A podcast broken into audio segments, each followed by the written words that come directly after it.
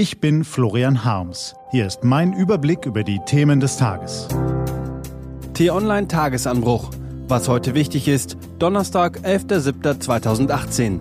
Weltmeisterliches Halbfinale, Ende im NSU-Prozess und Trump und die Zerschlagung der NATO.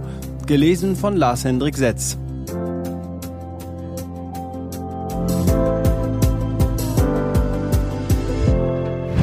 Was war? Packendes Halbfinale zwischen Frankreich und Belgien. Präzise Pässe, filigrane Hackentricks, vollendete Disziplin im Spielaufbau. Und dann der eine zwingende Moment. Eckball, Kopfball, Ball im Netz. Jubel, Anstoß und schon brandete das Spiel wieder hin und her.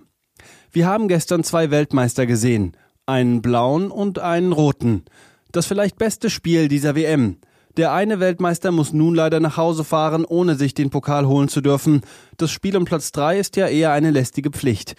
Der andere darf der Welt am Sonntag noch ein weiteres Mal zeigen, wie glänzender Fußball im Jahr 2018 aussieht und den Goldpokal dann zur Siegesfeier nach Paris mitnehmen.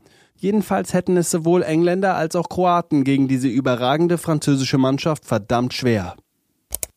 Der NSU-Prozess geht zu Ende. 437 Prozesstage, 60 Millionen Euro Kosten, hunderte Zeugen, endloses juristisches Hickhack, bewegende Aussagen von Angehörigen der Opfer und höhnische Kommentare von Freunden der Angeklagten. Nach mehr als fünf Jahren geht der NSU-Prozess in München heute zu Ende. Gegen 9.30 Uhr wird das Urteil des Oberlandesgerichts München in dem Verfahren gegen Beate Zschäpe und vier weiteren Angeklagten erwartet.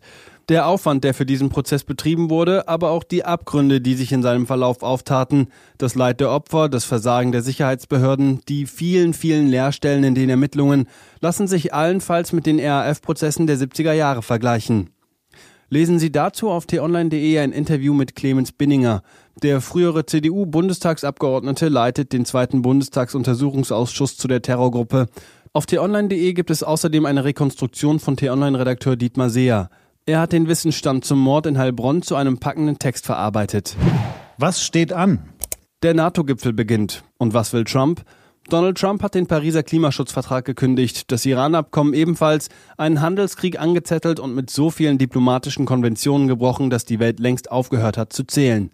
Was kommt als nächstes? Die Zerschlagung der NATO?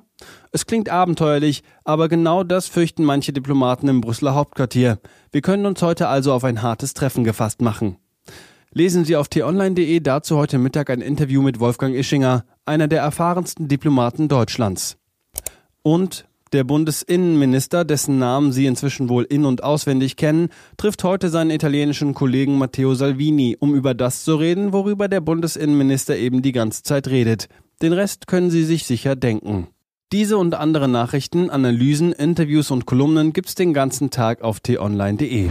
Was lesen? Wenn Sie möchten, unter t-online.de-tagesanbruch gibt es zwei Lesetipps für Sie. Heute geht es um fliegende Spinnen und um Albencover der besonderen Art. Das war der T-Online Tagesanbruch vom 11.07.2018. Das war der T-Online Tagesanbruch für heute. Ich wünsche Ihnen einen Tag, an dem Sie staunen können. Ihr Florian Harms.